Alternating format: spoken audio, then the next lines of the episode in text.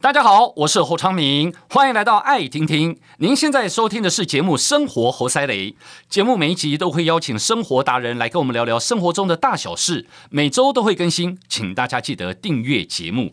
今天我们来解救爸爸妈妈们，如果你们有小孩，而小孩刚刚好就在国中这个阶段。以前从幼稚园到小学，你觉得他们真是天使心中的最爱，值得宠爱一生。但是怎么会才一转身上了国中，好像判若两人，从天使变为魔鬼，沟通不来，他的一些行为你也不能理解，你该怎么办啊？各位，好，如果你经历过或是正在经历的朋友，今天呢，我们要来解救大家，有这本书。这是国中三年最强父母求生指南。你看书名用“求生”这两个字，你就知道有多委屈啊，爸爸妈妈。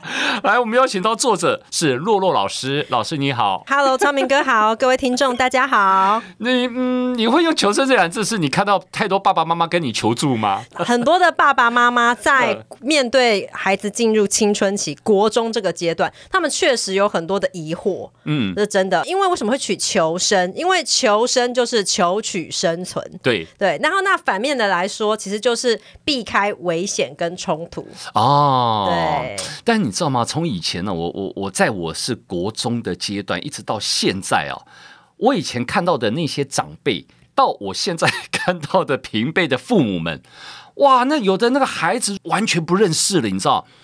私底下掉眼泪的啦，嗯、的不知道该怎么办的啦。对，然后来问说你怎么教孩子的？我说我其实我也说不出来啊，我不晓得该怎么办啊，嗯、对不对？哎，所以这个孩子到了国中，他是自然而然的吗？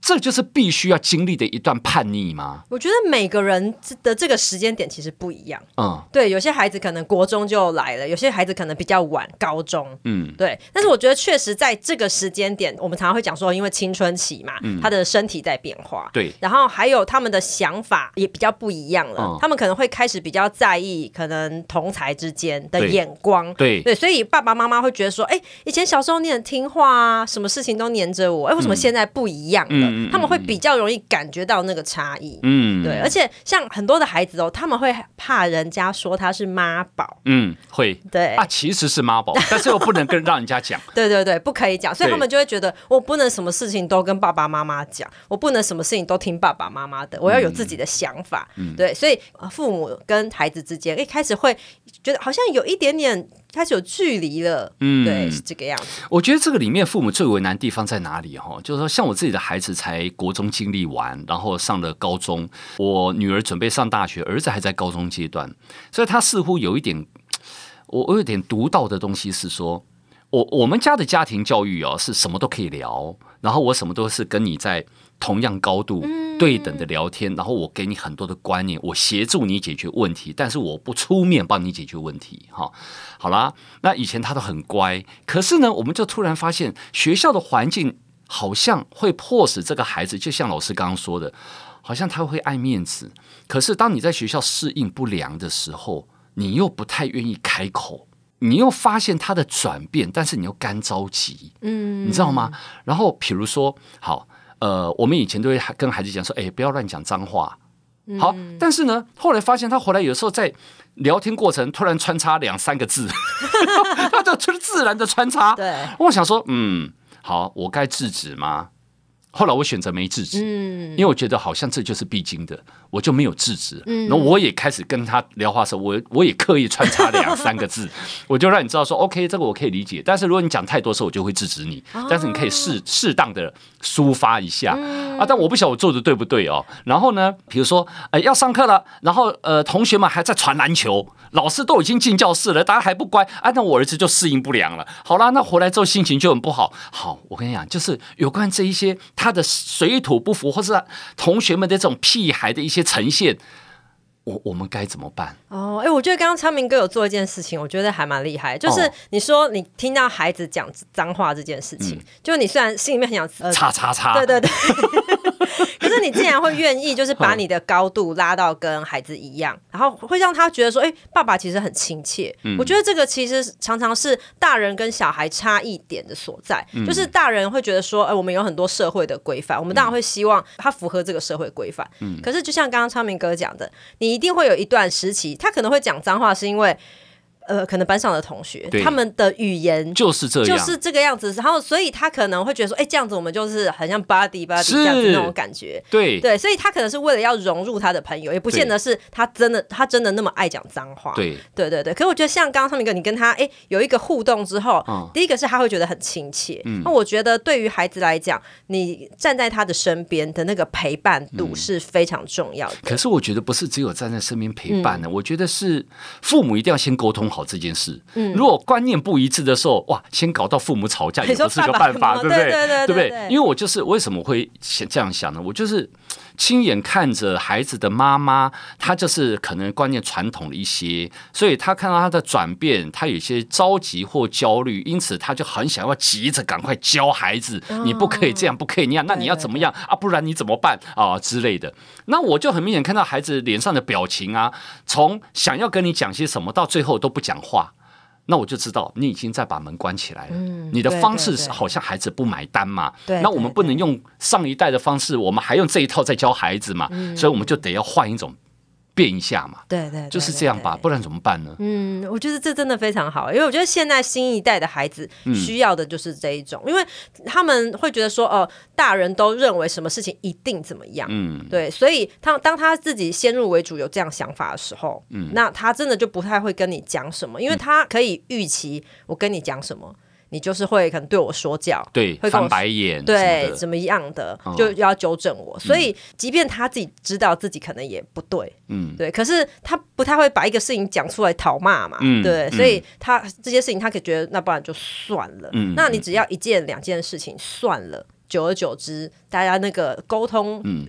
就是产生了阻碍之后，嗯，哦，那就真的算了。对，真 的真的。哎，老师，但是哦，依照这一种叛逆期情绪的转变这么大，你建议爸妈怎么办？就是我们就把它抽离，就认为它是必经过程，过了就好了。就不要理会，还是我们还是要教，还是找老师协助啊？嗯呃，我会希望给爸妈一点建议，就是爸妈不要太紧张，因为有时候你太紧张，想要赶快去把它矫正过来的时候，嗯、其实可能孩子就是有这个成长的。必经过程，嗯，所以可能有时候爸妈放宽心一点，嗯，所以就是在旁边观察他们，哦、看他们的状况。哦、那我觉得呃，分为几个部分啦。如果这个孩子他可能只是呃个人情绪的部分，那可以陪伴他。嗯，但如果说举凡有一些可能比较危险的，譬如说有些孩子是有忧郁的状况，嗯，对，或者是说他可能呃受到霸凌啊，或者说可能失恋啊，就是有这些比较大的事件。的话，我觉得其实是会建议说，可能要找，比如说呃，辅导老师或者是一些其他的资源来帮助。那如果说只是要让孩子知道他去找辅导老师吗？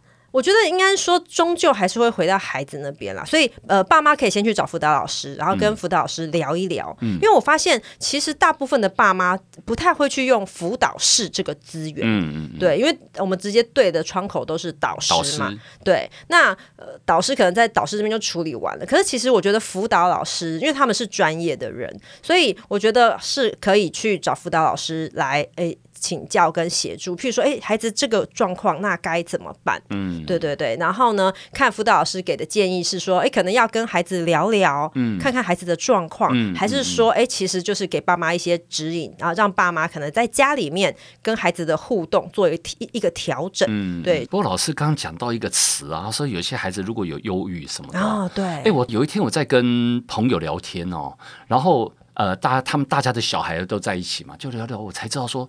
真的假的？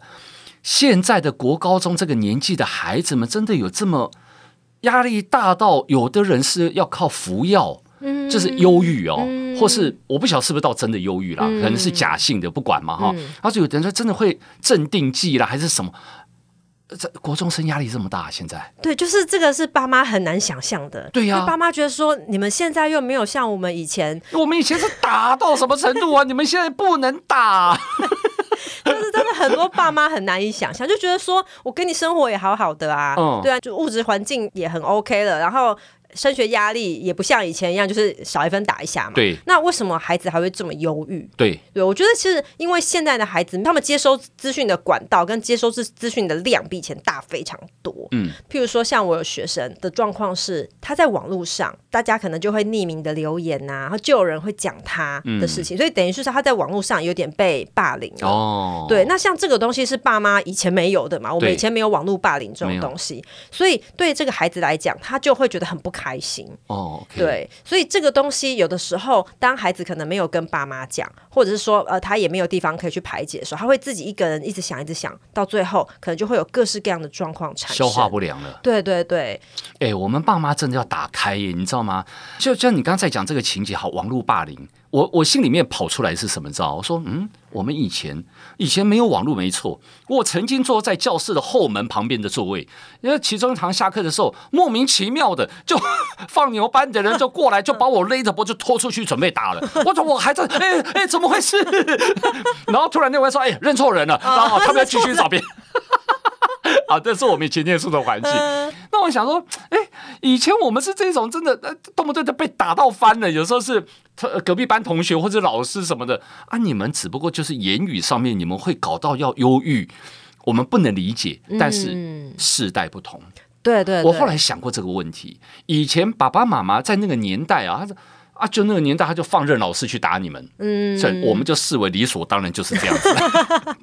现在的年代不是，爸爸妈妈都宠得跟宝一样，嗯，所以因为过得太好了，嗯，所以是不是现在的你所看到国中生他们的抗压性明显的不能跟以前这样子来划等号啊？呃，至少我是没有看到这个拖出去的这个状况。现在有拖出去完蛋了，就是没有没有，现在现在，而且其实光讲到这个。呃，讲个题外话，我觉得现在孩子，我自己看起来，他们其实也很少打架，哎，哦，真的哦，他们很少打架，他们会叫嚣，你你来，你过来，你过来啊，这样子，叫了五分钟，对，还在原点，你来啊，你怎么不来？来，对，以前都直接就打起来，现在都来来来，这样子，他们就会互互呛，或者可能在网网络上，哦，对，然后互对对用，可是他们。不太不太会现场打，至少我自己看起来，我想，哎，怎么现在好像战斗力变比较 比较轻？他们现在就变成是另外一种 形式的战斗。对，那我觉得抗压性哦，我觉得应该分为两个部分啊。第一个是，其实应也不是说以前我们抗压性比较高，是以前比较没有那么 care 你心里的状态。嗯，反正大家都长一样嘛，对，大家都是朝同一个目标，大家就这样前进。所以其实也许有些人他当时也很痛苦，嗯，可是。因为没有那么在意这件事情，他他就牙一咬就算了。嗯，那现在是比较在意心理健康这件事情，所以把这个东西放大以后，会发现哎，好像每个人都有一些状况。嗯，像我有一个学生，他到后来被呃测出来他有学障的状况哦，对，学习障碍。嗯，然后呢，后来他妈妈在跟我聊，就说：“哎，其实原来他的舅舅可能也有这个状况，可是从小大家就觉得啊，他就是不会读书啦，就卡韩班，所以他的舅舅在学习上面就吃了很多的苦。哦”对，然后他妈妈才说啊，就是可能舅舅也是这样。哦、然后那个时候妈妈就把这个事情跟舅舅讲，然后舅舅就泪流满面，因为他说啊，原来就是我小时候都一直被人家认为是不 OK，就也也许我根本是在学习上面是有状况。嗯，所以也是因为现在比较在意，譬如说呃每个孩子的特殊性啊，每个孩子有什么状况，所以这些东西放大以后会觉得，哎，好像他们、嗯、怎么问题这么多？嗯，对，为什么父母还需要求生？嗯，对，像我拿给我爸看，我爸说他没有办法理解，对，对，就是真的是不同时代的父母遇到的状况不一样了，观念真的不一样。对，现在更。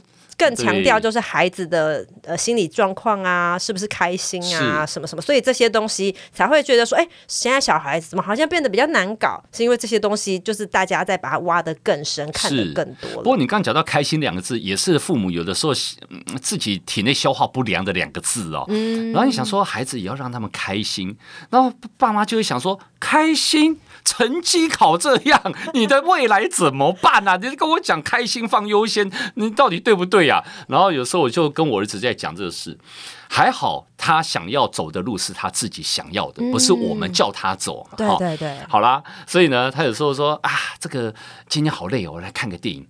啊，然后看完电影之后，我待会就用功了。啊，但看完电影之后没有用功，又开始去拿一些吃的，然后继续在 打打电动什么的。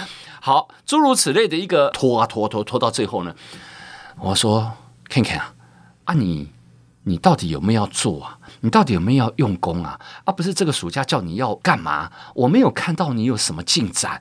好，那讲完之后呢？他说：“哎呀，爸爸，一切都在我掌控之中了。”好，然后就继续划手机，继续打电动。好啊，有的爸爸会生气哦。对，父母看到你到底是干嘛？你这个未来，你在跟前途开玩笑啊之类的。所以你说“开心”这两个字，跟我们期许孩子他的课业上面的程度。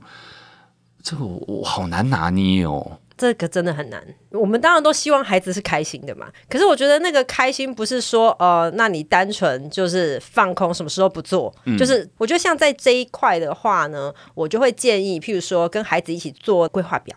嗯，对，其实像比如说特别像放暑假、放长假这。这种时间其实太容易耍废了啦，是对啊，你像我们大人也会啊，所以反正假期还这么长，一耍下去是一去不复返哦。对对对，真的真的，然后很快你就发现，哎，怎么要收假了？只剩三天。对，然后要收假的时候，他感到忧郁哦。对对对对对，很抗拒哎，真的会真的会，对啊，所以其实会建议说，呃，可以做一个规划表，比如说，哎，他至少这个礼拜要做什么事情。像我之前就有听一个家长就跟我分享，他说他会陪他。儿子就是做规划表，嗯、然后呢，就看他儿子自己排嘛。嗯、那你知道，他已经都排的很高兴，这样排。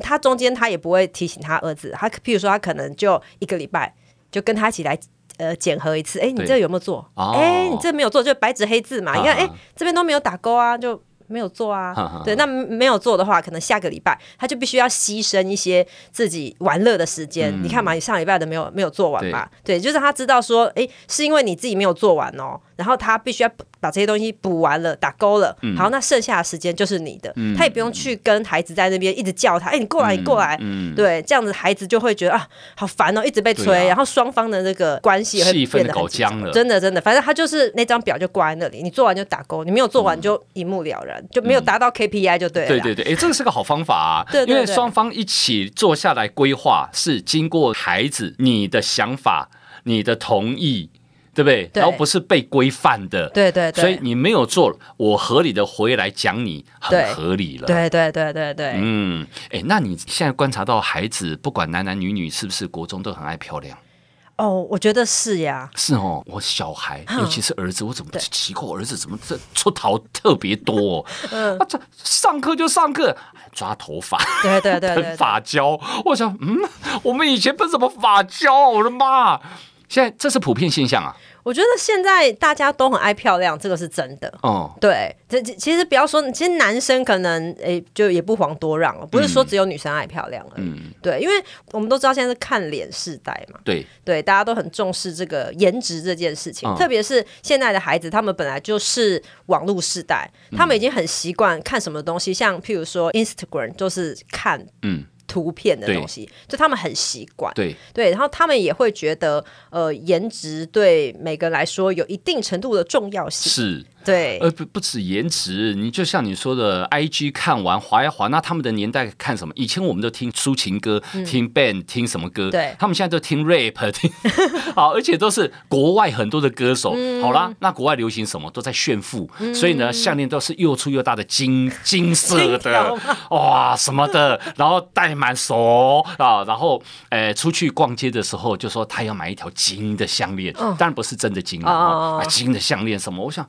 你。这不会太夸张吗？嗯，你的年纪，你戴这种项链，我说你这是对吗？对，他说：“爸爸，你真的落伍了，现在都是这样。”我说：“怎么可能？”他说：“真的，他就随便滑 IG，嗯，都是这样子，对，这样在打扮。好，我们不能习惯，我们要忍住，是吗？”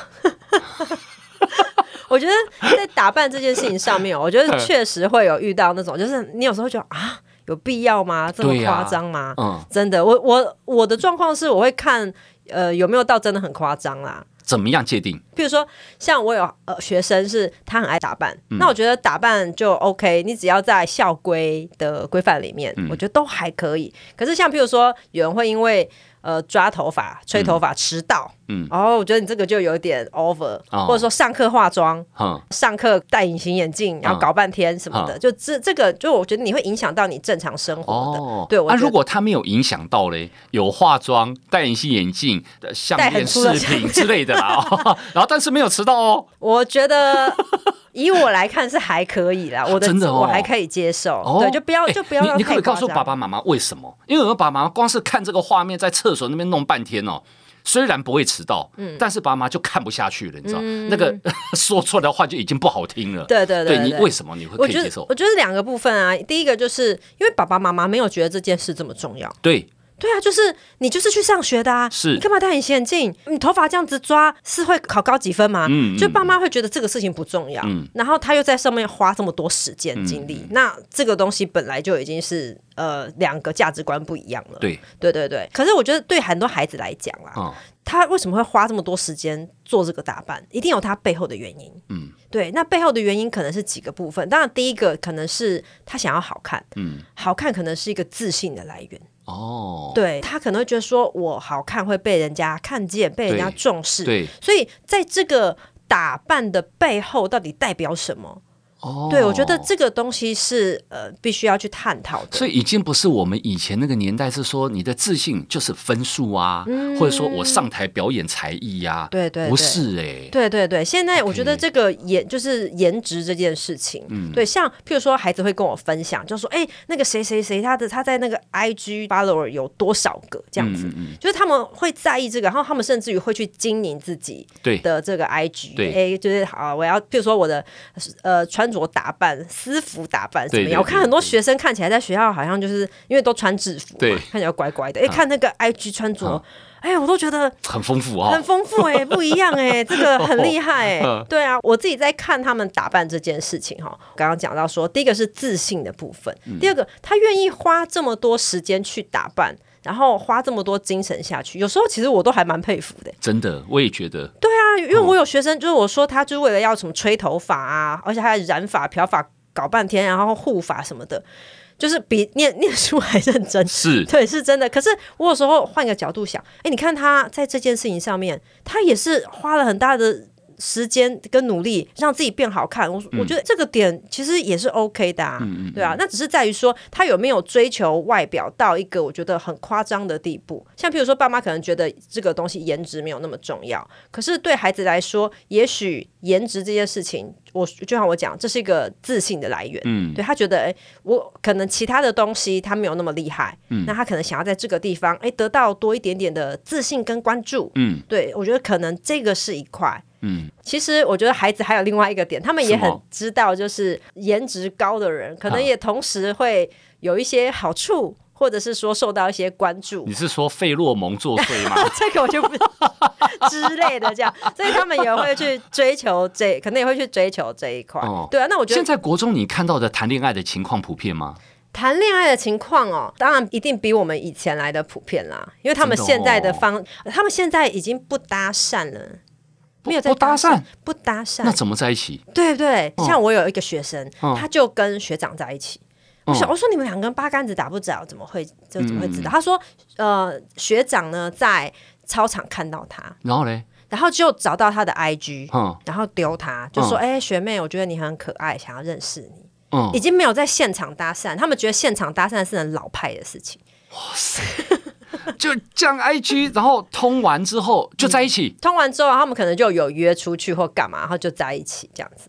哇，很难想象，对不对？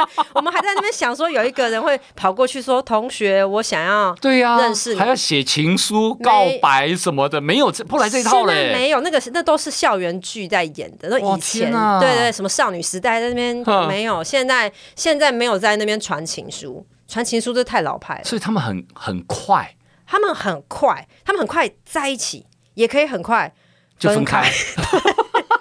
哇，他们是素食爱情哦，他们是小大人。嗯，他们谈恋爱这件事情，你看他讲出来的话，就啊，好像是大人在谈恋爱。嗯，对，但是他们也很快就会觉得。嗯，就没感觉，因为他对他们来说，他们在一起可能是因为感觉，可能突然他的一个在校园的背影，他就迷上了，对对对对对。可是呢，可能过了一阵子，然后可能一个月，转身正面看两次了之后啊，撤退，对，可能又看上了别人这样，所以他们其实这个换的也是蛮快，所以有时候就爸妈还在那边很担心，你先看三个月，对呀，三个月后如果还在一起，三个月说不定已经换三个，对对对对。剧情很快，对，真的不用太担心了。哦，这样子哦。对啊，现在孩子真的他跟我们以前差蛮大的。那爸妈不是啊更忧愁哎？就说好，如果孩子幸运，他会告诉你说啊，我交了男女朋友。对对对。那你交男女朋友，我们就担心啊，那你那你书都不用念了，嗯、然后化妆啊，你这还没有时间念书啊？嗯、哦啊，爸爸，这是我自信的来源。哦 在学校，万一有人在精神霸凌，好啊！如果很多事情都都在一起的时候，最后有没有办法让父母知道一下，那个心情到底应该要怎么做调整，才能放在对的位置，轻松看待，但是又又不是局外人，你知道吗？嗯，嗯我觉得要让父母当局外人太难了。对呀、啊，对。可是我刚刚一开始就讲到说，其实我觉得那个放宽心这件事情，就是你如果。有一个很明确的框架要框在孩子身上，那他一定很容易事事项项会不如你的意。嗯，对啊，所以如果你愿意，譬如说，呃，就是。不要有一个很既定的框架去看他，他他发生什么事情，你可以听听看他，你为什么会想要这样做，听听看他这个背后的原因，去了解他。嗯，之后我觉得父母比较会知道我下一步该怎么做。嗯，对，因为其实每一个孩子的状况都不一样。是，像比如说有些孩子会遇到恋爱，有些孩子就恋爱绝缘体。嗯，对，他就只喜欢那个动漫。动漫的人物，啊、对，对，对，对，所以他就没有这个方面的困扰。嗯、对，爸妈可能已经做好很多准备。哎，我儿子怎么没有这个困扰？对，之类的。所以我觉得每个孩子的状况都不一样。对，对，那我觉得，呃，爸妈如果愿意，呃，放下这一些东西，然后去，譬如看看孩子的状况啊，然后去听听他背后的成因，然后甚至于就是，呃，我愿意。呃，陪伴你，嗯、我觉得陪伴跟支持还有理解这三样东西，其实对孩子来说是所有问题的解方。嗯，对对对。嗯、所以爸妈如果说像老师这样说的，我们当然父母一定要做自我的调整，嗯、因为其实都是在做中学啦。对，对对。好，那孩子的环境不是我们成长的环境，嗯、你不能理解，嗯、你只能从孩子身上去读到哦，原来现在是变什么状况了。对对对对。然后父母的这个也不能急躁，说实在的，在。陪伴的过程当中，那个耐心无极限。对，这是一个很大的考验。这真的是，其实我真的觉得生养孩子真的是父母也在修炼，是，绝对是。是我都怀疑我们将来如果真的陪伴，会不会有舍利子？哇，这是修行啊！真的是修行。那你建议爸妈，如果在他呃真的呃过不去，或者是不晓该怎么办，私底下去找老师是个好方法吗？哦，我觉得可以啊，可以啊，绝绝对是 OK 的。老师不会烦死吗？可是我觉得，如果对于呃孩子来讲啊，其实有的时候爸妈真的是会不知道该怎么办。对对，因为像老师遇到这么多个孩子，他有这么多的经验，所以他比较知道遇到事情可以如何。可大部分的爸妈就可能就一个孩子、两个孩子，那哎这个事情从来没有碰过，也不知道该怎么办。我觉得去找老师是非常好的。我觉得大部分老师也不会觉得很烦啦，大家都是蛮愿意去帮忙，就是爸妈一起处理的。嗯嗯，对对对对，但是。是，我还是善意的提醒大家，因为呃，去找老师千万不要大张旗鼓哈，然后或者说，因为孩子哦，对于爸妈去学校找老师这件事，有的人是很敏感的。对对对对对。那你可以私底下跟老师先约一下，对对，不要让孩子发现，因为你只是去聊聊天嘛，对不对？你也不是去解决什么嘛，对对对。那那你后来你你找老师目的是，你可以更清楚知道说，哦，原来孩子在学校表现是怎么样。那知己知彼，你才能百战百胜。照说，接下来我应该怎么教我的孩子，怎么面对这所有的一切？你为的是这个，而不是说了解之后回来我来刁孩子，嗯、教他那个就不对了，对。所以这个目的性要搞清楚。对，哦，好。老师辛苦你了。没有没有没有，我现在很多人都跟你说很辛苦吧？哦，没有，我觉得我觉得其实国中阶段的老师们真的也都是蛮辛苦的，对对对，因为他们刚好就遇到这个孩子开始要进入这个青春期，可是他们又不像高中生，对。对，高中生可能大部分的事情他已经可以比较可以自理了，对，国中孩子就还是有一点那种又还还是还有小孩子的习气，对，然后呢，你又要开始可能跟他讲一些呃，也许做人处事的道理，然后又还有课业的压力，对。我觉得我自己当然也是刚好在这个阶段了，我也是觉得哎，为国中老师发声，就大家真的也都蛮辛苦的。是啊、什么时候要逃离？啊不，不是，啊、不是 退休嘛？